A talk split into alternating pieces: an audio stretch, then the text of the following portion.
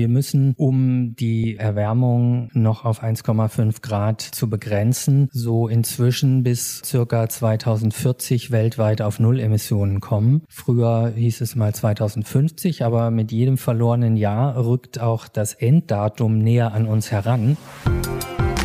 Klima und wir. Wegweiser in eine nachhaltige Zukunft.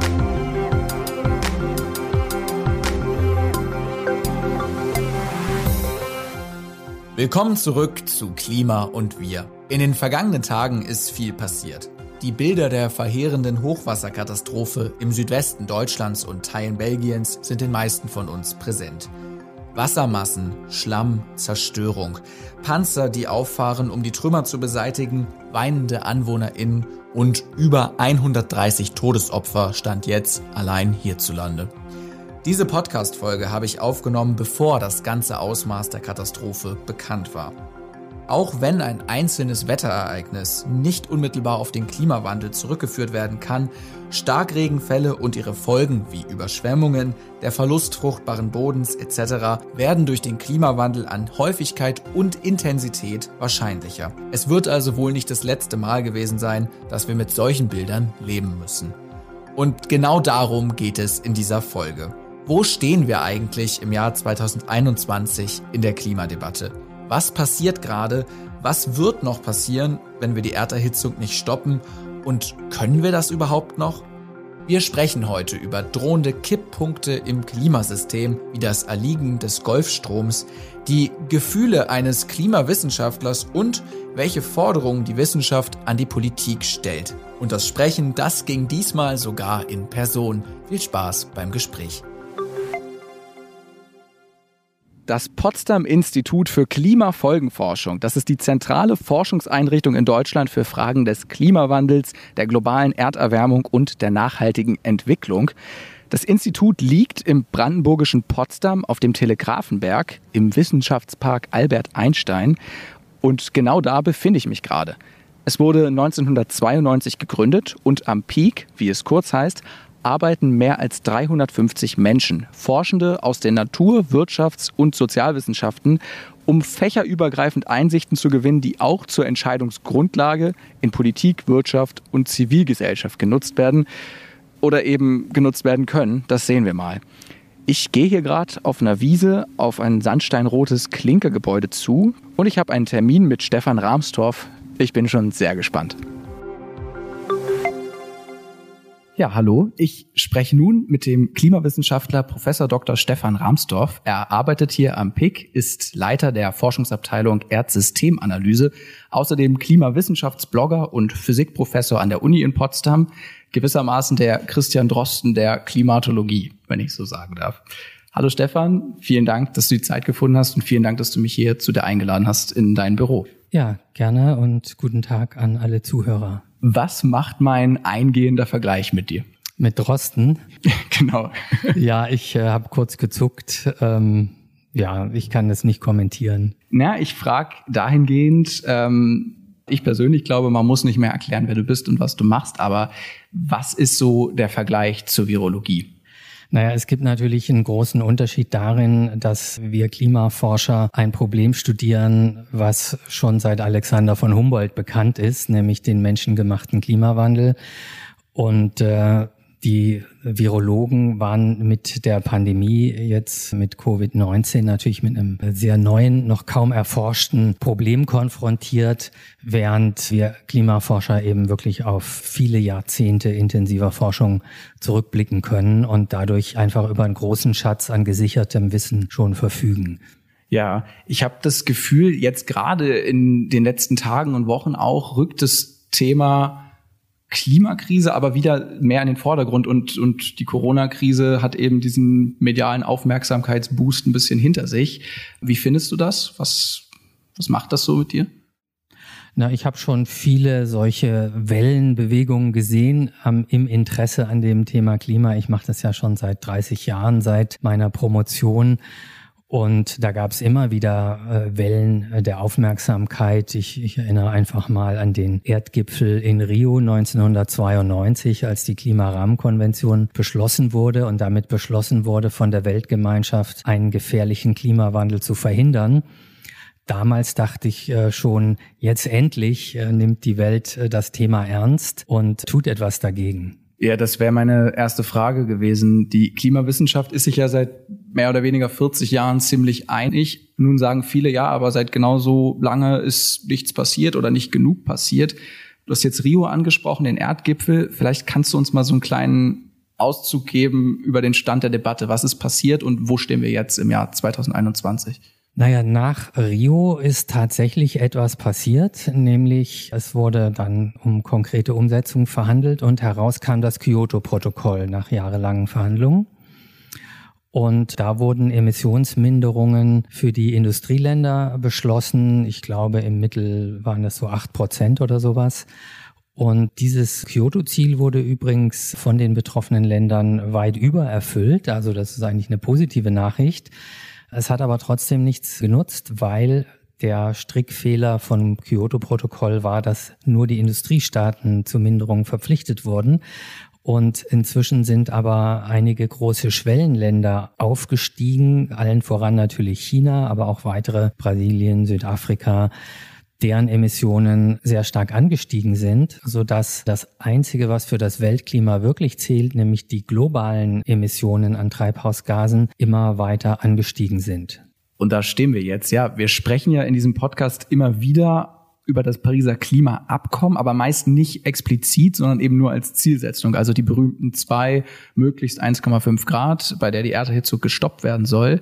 Wir haben schon 1,2 Grad davon erreicht, oder? Ganz genau. Und äh, noch zum Pariser Abkommen vielleicht. Der große Erfolg des Pariser Abkommens war eben erstens, dass dieser Fehler des Kyoto-Protokolls korrigiert wurde und jetzt wirklich alle Länder zusammengekommen sind und Minderungen anstreben oder verabredet haben. Ich habe jetzt kurz gezögert, weil sie sind eben nicht verpflichtet in einem konkreten Sinne, wie viel Prozent sie mindern müssen, sondern das Pariser Abkommen war nur dadurch möglich, dass man es den einzelnen Ländern überlassen hat, ihre eigenen Selbstverpflichtungen dort auf den Tisch zu legen, so nach dem Klingelbeutelprinzip. Jeder guckt, wie viel kann er geben, wie viel kann er beitragen. Und diese Selbstverpflichtungen zusammen addiert reichen bei weitem nicht aus, um die globale Erwärmung auf deutlich unter zwei Grad und wenn möglich 1,5 Grad zu begrenzen, was ja das Ziel explizit des Pariser Abkommens ist. Und deswegen hat äh, das Pariser Abkommen ja auch Mechanismen drin, um in regelmäßigen Abständen die Ziele zu verschärfen. Das sollte dann jetzt in der verschobenen vom letzten Jahr wegen Corona verschobenen Klimakonferenz in Glasgow in diesem Herbst passieren. Und wie optimistisch bist du da, dass das passiert? Nun, ich bin schon optimistisch, dass es ambitioniertere Ziele gibt. Äh, die EU hat nicht neue Ziele vorgestellt, die sind ja schon beschlossen. Die Verschärfung auf minus 55 Prozent bis 2030.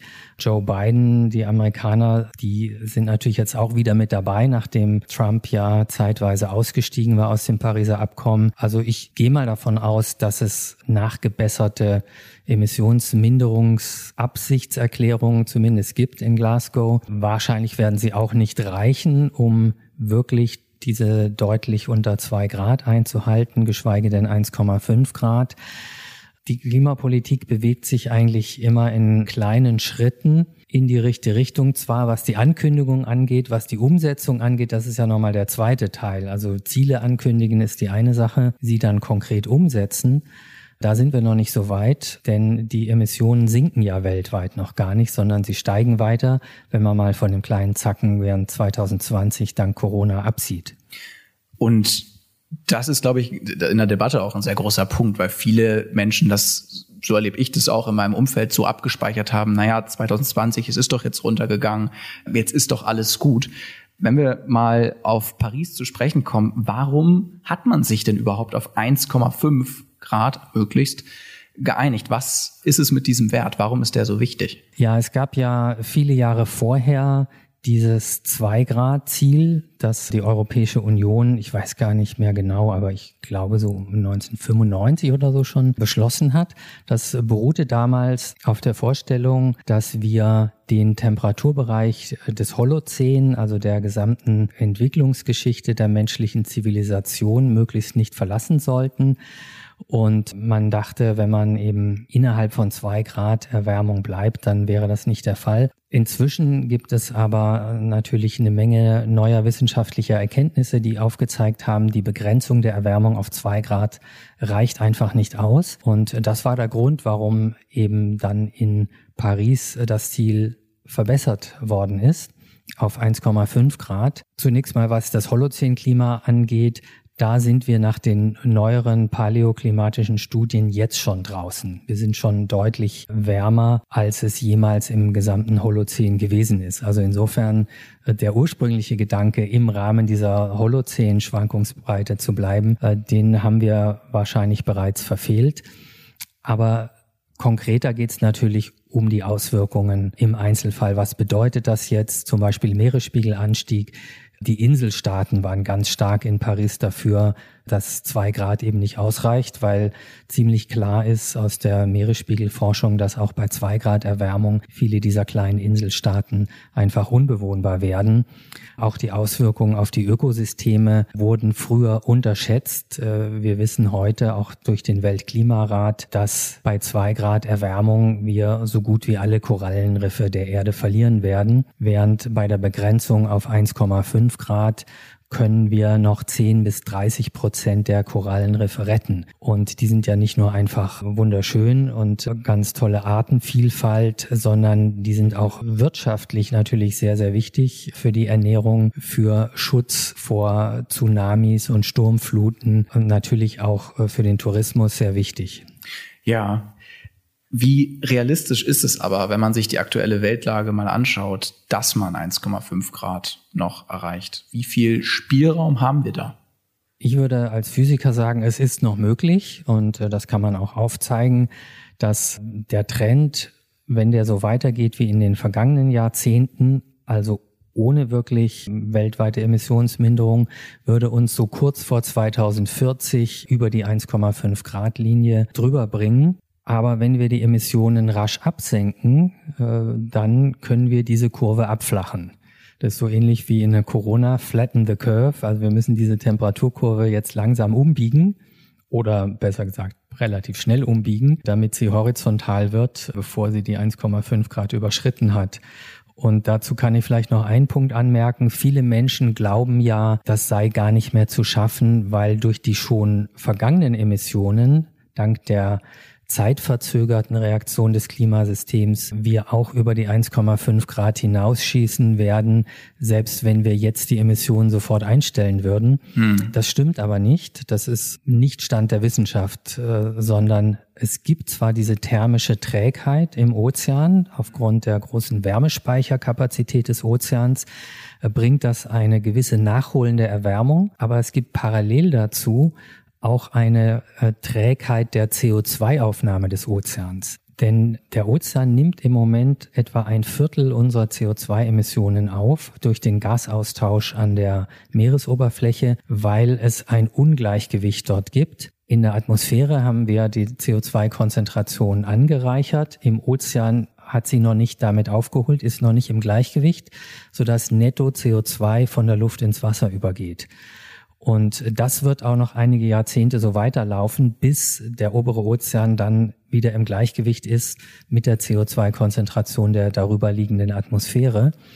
Und wir haben also eine Trägheit in der Wärmespeicherung und eine Trägheit in der CO2-Aufnahme. Die gleichen sich in etwa aus.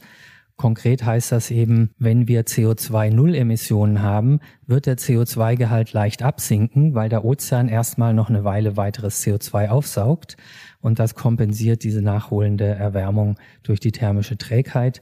Das heißt, wenn wir Null Emissionen haben, dann dürfte ab da die globale Temperatur in etwa stabil bleiben. Hm. Lass uns mal ein bisschen genauer auch über die Ozeane sprechen. Ich will dich einmal kurz vorstellen, damit die ZuhörerInnen auch verstehen, warum wir das tun. Du bist nämlich nicht nur Klima, sondern auch Meeresforscher.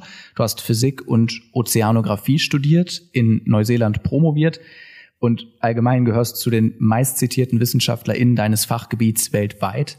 Du hast die Bundesregierung beraten im WBGU, also im Wissenschaftlichen Beirat für globale Umweltveränderungen von 2004 bis 2013 war das. Warst Leitautor für den vierten großen IPCC-Bericht, also den Bericht des Weltklimarats. Lange Rede, kurzer Sinn, wenn jemand weiß, was Sache ist, dann du.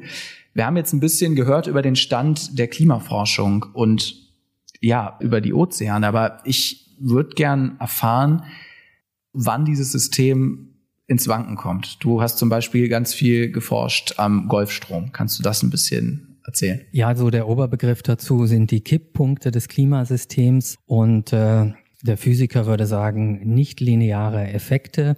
Das heißt typischerweise, dass es irgendwo eine kritische Grenze gibt, bei deren Überschreiten dann was ganz Neues passiert. So ähnlich wie wenn man eine Kaffeetasse auf die Tischkante zuschiebt und da passiert erst eine ganze Weile nichts und dann äh, irgendwo gibt es den kritischen Punkt, da kippt sie und fällt auf den Fußboden. Nachgehakt. Das Weltklima verändert sich schleichend. Tipping Points sind Kipppunkte, jenseits derer bestimmte negative Folgen aber nicht mehr aufzuhalten sind und deren Überschreiten die Erderhitzung sogar noch beschleunigt. Die Klimawissenschaft hat 16 solcher Kippelemente identifiziert, beispielsweise das Abschmelzen des Grönlandeises oder der Gletscher in der Westantarktis mit der Folge eines steigenden Meeresspiegels. Auch die tauenden Permafrostböden in Sibirien und Nordamerika zählen dazu, ebenso die Amazonas-Regenwälder oder die Kohlenstoffaufnahme der Weltmeere. Erreicht eines dieser Systeme einen kritischen Punkt, droht eine Klimakettenreaktion. Die Forschung an den Kippelementen wurde übrigens maßgeblich am Peak geprägt vom Klimawissenschaftler und langjährigen Institutsleiter Hans-Joachim Schellenhuber. Wenn ihr mehr über Kipppunkte des Klimas wissen wollt, findet ihr Infos dazu auch in den Show Notes. In der Physik gibt es viele ähnliche äh, Prozesse, die eben so kritische Grenzwerte haben, Belastungsgrenzen von Systemen und in der Biologie übrigens auch. Gerade das Umkippen von Ökosystemen ist ja, denke ich, auch dem Laien ein Begriff, weil auch Ökosysteme kritische Belastungsgrenzen haben, auch wir als Menschen natürlich. Also wir können ein Fieber aushalten bis zu einer kritischen Temperatur, vielleicht, weiß nicht, 40, 41 Grad oder so, aber irgendwo wird es einfach zu viel und wir können da nicht mehr gegenregulieren und sterben dann. Ökosysteme, Wälder zum Beispiel können einfach nur eine gewisse Menge an Dürre aushalten, bis sie dann Opfer der Flammen oder von Schädlingen wie Borkenkäfern und anderem werden. In der Physik gilt das genauso. Ein, ein, sehr gutes, passendes Beispiel ist eigentlich ein Kajak. Wenn ich mich im Kajak zur Seite lehne, das ist ja ein ganz einfaches physikalisches System, dann gibt es eine Gegenkraft. Äh, der Kajak will sich aufrichten. Aber wenn ich mich immer weiter rüberlehne und immer weiter, dann gibt es den Punkt, da dreht sich das genau um und ab jetzt kippt der Kajak von selber weiter, egal ob ich jetzt noch weiter dagegen drücke. Äh, das weiß ich aus eigener Erfahrung übrigens. Und äh, genau so gilt es eben auch zum Beispiel bei der Atlantikzirkulation, eben dazu gehört auch das Golfstromsystem oder bei den Kontinentaleisschilden auf Grönland und der Antarktis oder in puncto Ökosystem eben gerade für die Korallen, die eine begrenzte Temperaturtoleranz haben oder der Amazonaswald, der eben nur eine begrenzte Dürretoleranz hat. Hm. Was genau passiert bei der Nordatlantikzirkulation gerade und mit welchen Auswirkungen auf uns? Diese Atlantikzirkulation hat einen kritischen Kipppunkt, wo sie dann komplett abreißt, weil es auch ein sich selbst aufrechterhaltendes System ist. Angetrieben wird das Ganze durch das Absinken von Wasser so südlich von Grönland im nördlichen subpolaren Atlantik. Und das Wasser sinkt dort ab, weil es eine hohe Dichte hat. Die hat es aber nur, weil es relativ salzreich ist.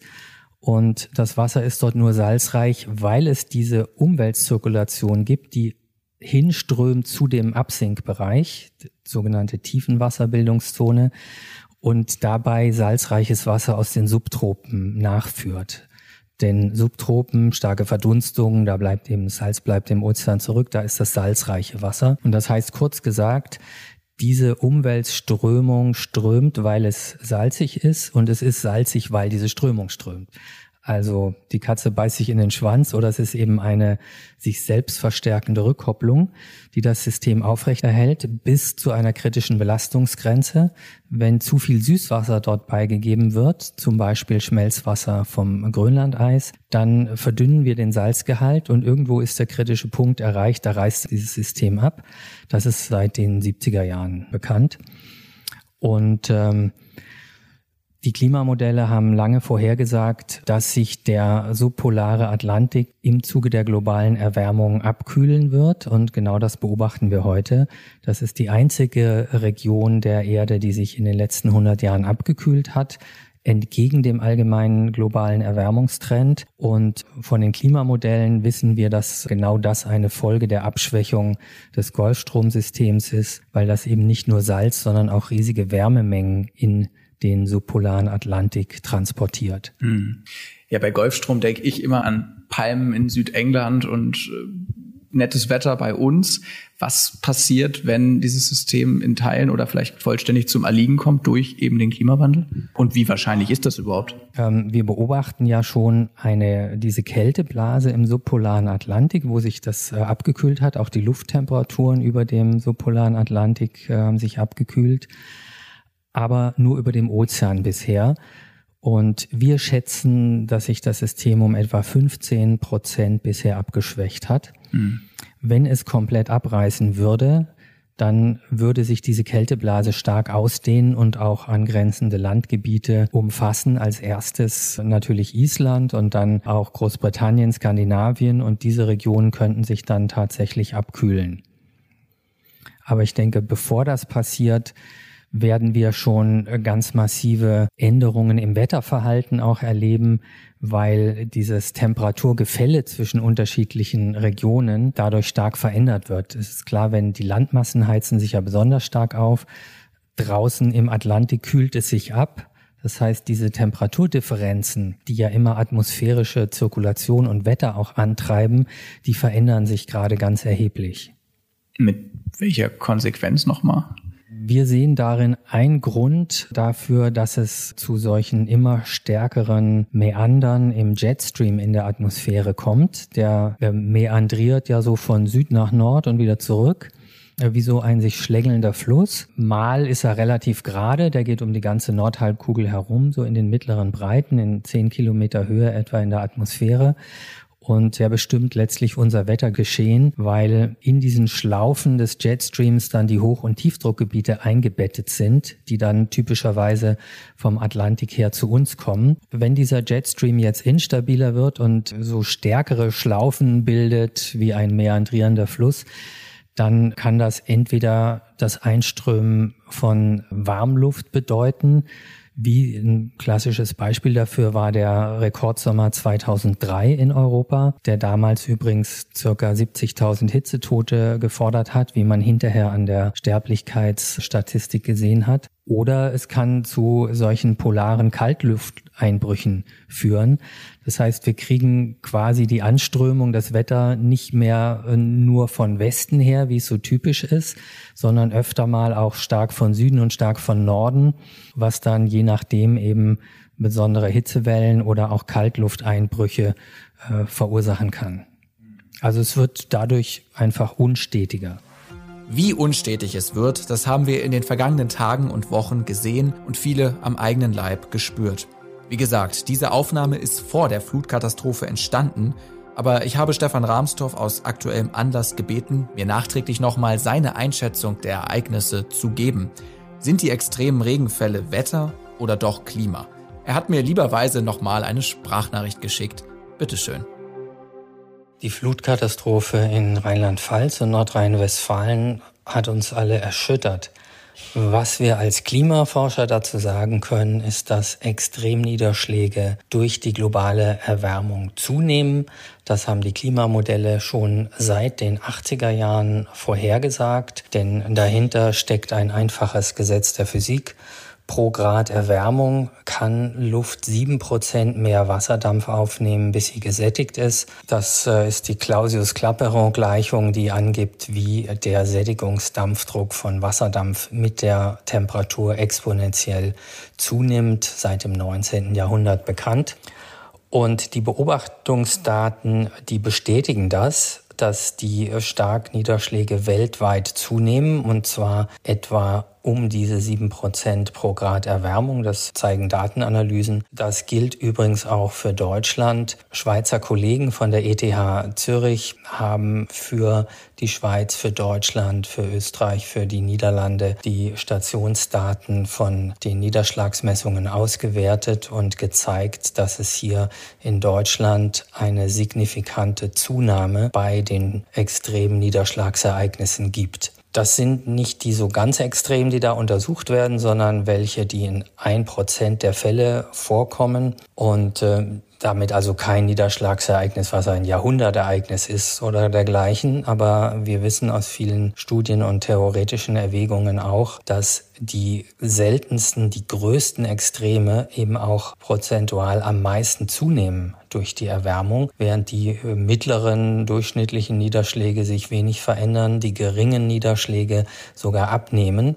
Das heißt, die Verteilung der Niederschlagsmengen verschiebt sich aufgrund dieser Physik da die Starkregen um sieben Prozent pro Grad zunehmen, der Wasserdampfnachschub von der Verdunstung von den Ozeanen aber nicht so stark zunimmt, bleibt eben weniger Wasser übrig, um dann in schwächeren Niederschlägen zu fallen. Insofern ist das, was wir jetzt beobachten, auch an zunehmenden Überflutungen um die Welt herum. Wir haben ja seit der deutschen Flutkatastrophe, auch in China eine Flutkatastrophe gesehen. Das ist das, was wir durch die Erwärmung auch erwarten. Ein Wort nochmal zum steigenden Meeresspiegel durch das schmelzende Eis. Da haben wir jetzt auch ansatzweise drüber gesprochen, oder das haben wir angedeutet. Was bedeutet der Meeresspiegelanstieg für Deutschland?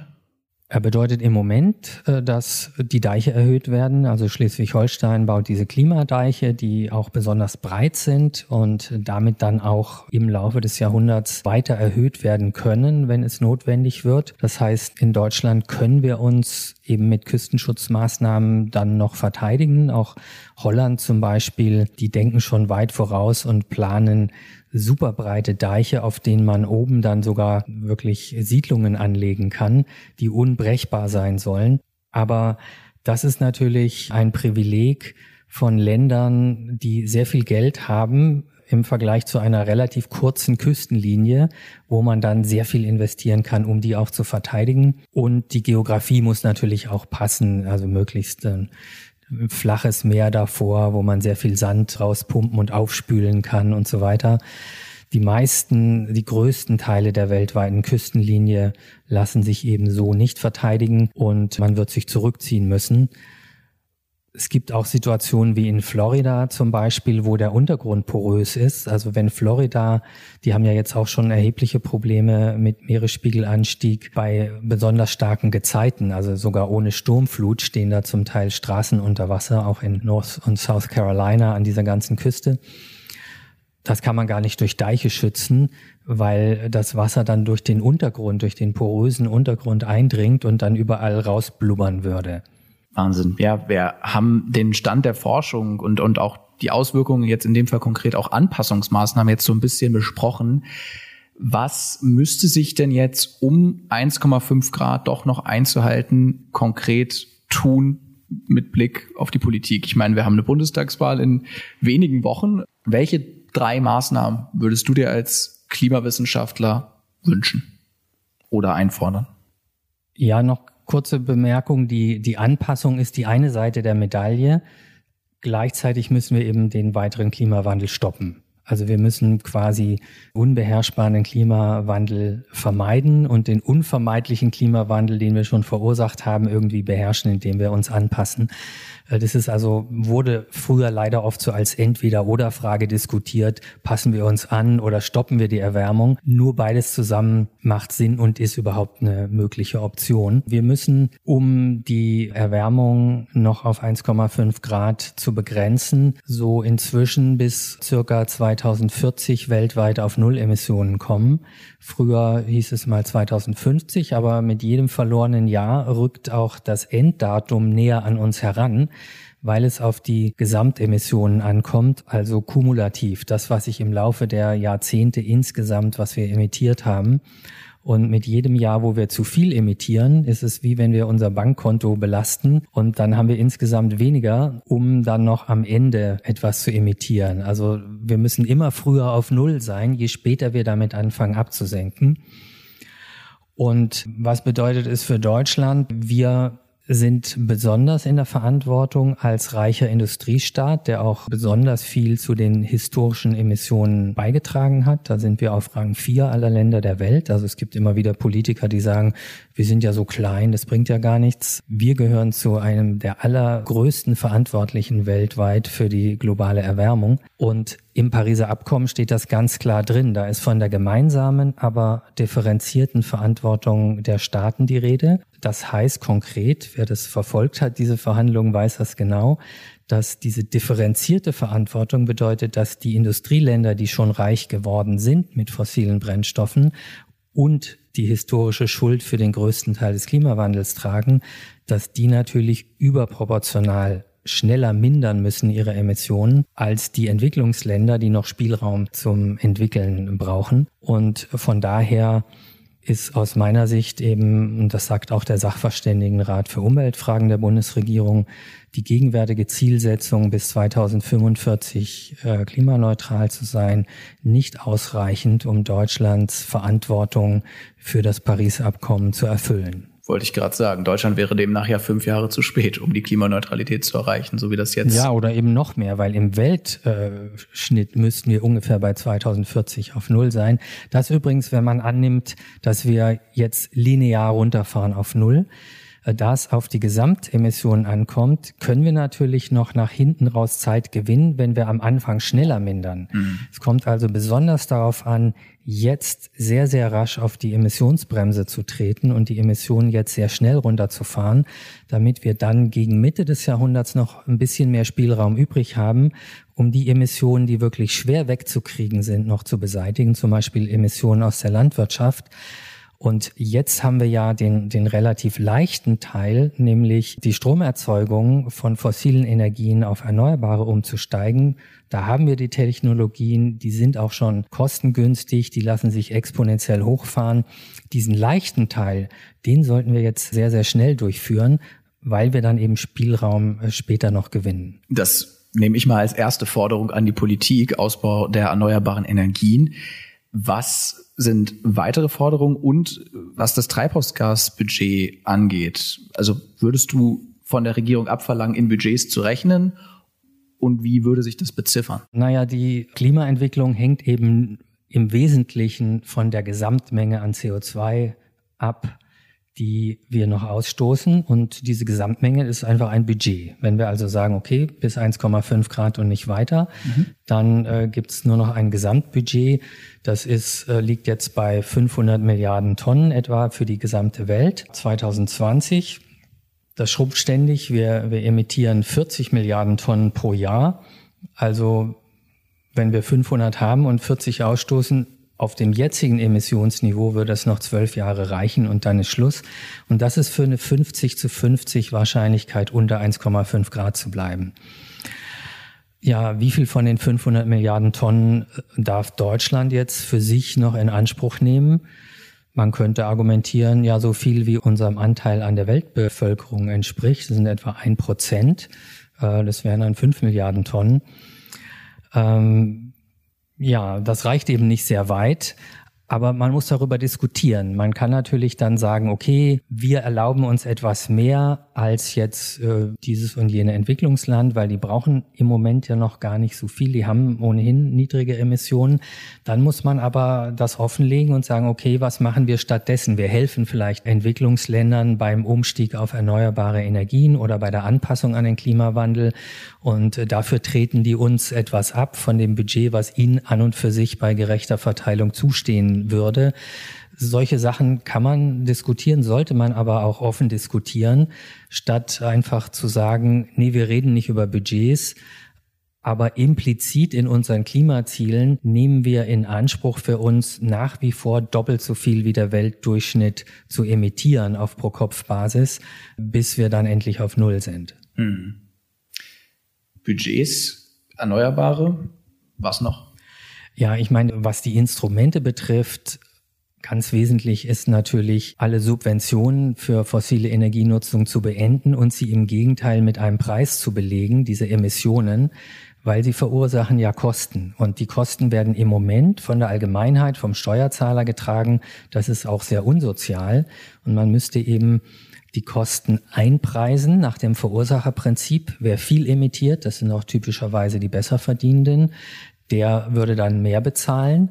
Und wenn man einen Teil des eingenommenen Geldes einfach zurückgibt an die Bevölkerung, zum Beispiel auf Pro-Kopf-Basis als Klimadividende, so wie das auch unser Institut vorschlägt, dann würden die, die unterdurchschnittlich emittieren, also typischerweise Geringverdiener, dabei sogar noch mehr Geld auf dem Konto haben, als sie jetzt haben während eben die, die viel emittieren, dann dabei draufzahlen. Und das ist ja auch einfach nur gerecht. Hm. Und dann stellt sich auch nicht mehr die Frage Klimaschutz oder Wirtschaft, sondern man denkt es zusammen. Wenn du jetzt diese ganzen Meldungen auch der letzten Tage hörst, enorme Hitzewelle in Kanada und den USA, die frühesten Waldbrände jetzt in Kalifornien, die Starkregenereignisse bei uns, Dürren in Madagaskar und Hungersnöte, aufgrund des Klimawandels, aufgrund der Klimakrise. Was denkst du dann als führender Klimaforscher? Ich hab's euch doch gesagt, seit 30 Jahren. Ja, das ist schon so. Wir haben es natürlich alle lange vorhergesagt und kommen sehen und wir stecken jetzt mittendrin in der Klimakrise. Das ist schon lange keine Prognose mehr, sondern die Realität, unter der sehr viele Millionen Menschen leiden. Ich habe gestern wach gelegen und konnte nicht schlafen und habe nochmal Wetterbericht geschaut. Die haben angekündigt, ja, in zwei Stunden rollt über Berlin ein richtig heftiges Unwetter. Und zwei Stunden später war es da, prasselnder Starkregen und ich habe gedacht, wow, ist das präzise und, und vorhersehbar. Die Vorhersage war richtig. So ist es ja auf langfristiger Ebene bei der Klimawissenschaft auch. In einem RD-Interview Ende 2020 mit meinem Kollegen Jan Sternberg, da hast du den schönen Satz gesagt, da wir beim Klimawandel Jahrzehnte Verzögerung zwischen politischen Entscheidungen und der Reaktion des Klimasystems haben, sollte uns Klimaforscher nicht erst dann recht gegeben werden, wenn es zu spät ist. Was glaubst du, wie kann man die Rolle der Wissenschaft in der Debatte stärken? Was braucht ihr? Ja, ist eine interessante Frage. Ich denke, die Wissenschaft hat ihre Hausaufgaben gemacht, indem zum Beispiel der Weltklimarat IPCC gegründet wurde und in regelmäßigen Berichten das für Politiker und andere Entscheidungsträger das Wissen zusammengefasst hat, weil ja, es kann ja keiner all die Fachliteratur lesen, selbst wenn er die Bildung hat. Es erscheinen 20.000 Fachpublikationen zum Thema Climate Change im Jahr. Äh, das muss aufbereitet werden, verständlich, und das ist auch geschehen. Und man kann sich eben als Entscheidungsträger natürlich auch nicht auf Einzelaussagen von Wissenschaftlern, die mehr oder weniger zufällig von Journalisten als Experten präsentiert werden, verlassen. Von daher ist dieses Verfahren, einen Weltklimarat zu gründen, wo Hunderte ehrenamtlich dann das Wissen zusammenfassen und sagen, was ist unsicher, was wissen wir schon. Das ist sehr, sehr wichtig, dass es alles passiert. Keiner kann sagen, er hätte es nicht wissen können. Ich denke, was wir aber erlebt haben in den letzten paar Jahren, ist, dass es äh, so etwas wie Fridays for Future gebraucht hat, die jungen Menschen, die Schulstreik machen und so, um wirklich die Politiker aufzuwecken zu dem Thema. Und natürlich diese von Jahr zu Jahr zunehmenden Wetterextreme, die hämmern auch dem Laien ins Bewusstsein, dass hier etwas nicht mehr stimmt. Du hast kürzlich über Twitter die Tagesschau kritisiert, die über den Extremregen und Überflutung berichtet hat, ohne die Klimakrise zu erwähnen. Kein Wort zum Klimawandel, als berichte man über einen Terroranschlag, ohne mögliche Hintergründe zu nennen. Extremregen nimmt durch die Klimakrise zu. Zwei Fragen. Was würdest du dir von Redaktionen wünschen und was glaubst du können Mechanismen sein, wie wir Medien das auch erreichen? Ja, ich denke, Natürlich muss man, wenn solche Extremereignisse passieren, auch darüber reden, dass der Klimawandel solche Ereignisse äh, häufiger und schlimmer macht. Man kann sicherlich nicht sagen bei einem Einzelereignis, außer es ist ganz extrem wie diese Temperaturen in Kanada, der Klimawandel hat das verursacht, weil es ist ja immer eine Mischung zwischen Wetterzufall und dem deterministischen Klimaverlauf und einfach der Physik dahinter. Aber die Tatsache, dass diese Dinge sich immer mehr häufen, da muss man einfach die Hintergründe erklären, damit die Leute wissen, was los ist. Und das ist auch in USA zum Beispiel schon eine ganz lange Debatte, weil da ist es eigentlich noch schlechter als in den deutschen Medien, dass ganz viele Medien, die berichten über diese Brände und so, als seien das alles Naturkatastrophen, die keinen weiteren Hintergrund, keine weiteren Mitverursacher haben. Ja, das ist natürlich letztlich, das ist kein Dienst an, an, an den Menschen, die ja nicht nur die neueste Nachrichtenmeldung, sondern auch die größeren Zusammenhänge verstehen müssen, um dann politisch die richtigen Entscheidungen zu treffen. Das heißt auch, dass wir den Link zur eigenen Betroffenheit und zum eigenen Leben der Menschen herstellen müssen bei dieser Berichterstattung. Es ist eben nicht irgendeine Naturkatastrophe, sondern es hat was damit zu tun, wie unser Lebensstandard ist, wie unser politisches System aufgebaut ist, wie unsere Wirtschaft funktioniert. Ganz genau. Und äh, man kann auch äh, kritisieren, dass Medien häufig dann bei einer Hitzewelle irgendwelche Badende am Strand zeigen, als sei das was Tolles, wenn eine Hitzewelle kommt. Oder Berichte zum Klimawandel, die dann den Eisbär auf der Scholle zeigen. So, das suggeriert dann dem Publikum, ja, das hat mit mir eigentlich nichts direkt zu tun. Dabei, äh, wir haben ja äh, Oderflut erlebt, Elbeflut erlebt 2002, dann diese europäische Jahrhunderthitzewelle 2003 mit 70.000 Toten. Seither nochmal Elbe und Donaufluten und so weiter. Wir sind hier auch betroffen. Es geht nicht um Eisbären oder irgendwelche armen Menschen in Entwicklungsländern, sondern auch bei uns. Letzte Frage. Du bist seit über 30 Jahren Klimaforscher wir haben darüber gesprochen, dass sich die Forschung seit Jahrzehnten weitgehend einig ist. In welchen Momenten verlierst du den Mut und wie gehst du dann damit um? Woraus schöpfst du, will gar nicht sagen Hoffnung, nennen wir es mal Resilienz, psychische Widerstandskraft? Na, ich denke, die psychische Widerstandskraft äh, und der Optimismus hat einfach viel mit der eigenen Persönlichkeit, mit privaten Dingen, der Familie und so weiter zu tun. Und zum Glück bin ich offenbar von Kind auf mit einer guten Portion Optimismus äh, gesegnet gewesen. Mich kann man nicht so leicht umwerfen. Und noch ist äh, ja auch nicht alles verloren. Wir haben ja auch tatsächlich noch die Chance, die Erwärmung auf unter 1,5 Grad zu begrenzen oder bei 1,5 Grad gerade so die äh, Bremsung noch hinzulegen. Und äh, es gibt auch immer wieder einfach Gründe für Optimismus, wie das Aufkommen von Fridays for Future zum Beispiel. Das hat, glaube ich, sehr vielen Kollegen, die das auch berichtet haben, wieder einen ganz neuen optimistischen Schwung gegeben. Und wir sehen, das Thema Klimawandel ist jetzt auch im Wahlkampf natürlich ein sehr, sehr wichtiges Thema. Viele Jahre haben wir uns gewünscht, dass endlich mal im Wahlkampf die Politiker über ihre Vorschläge zur Lösung der Klimakrise diskutieren oder von den Journalisten danach gefragt werden. Und es ist nicht passiert.